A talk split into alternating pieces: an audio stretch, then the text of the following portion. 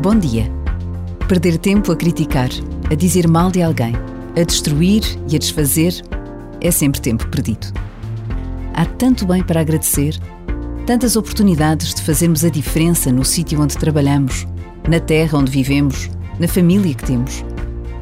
Por vezes, basta a pausa de um minuto para nos decidirmos a calar uma palavra ou um gesto que nada vai acrescentar no final do dia. E Deus espera sempre o melhor de cada um de nós.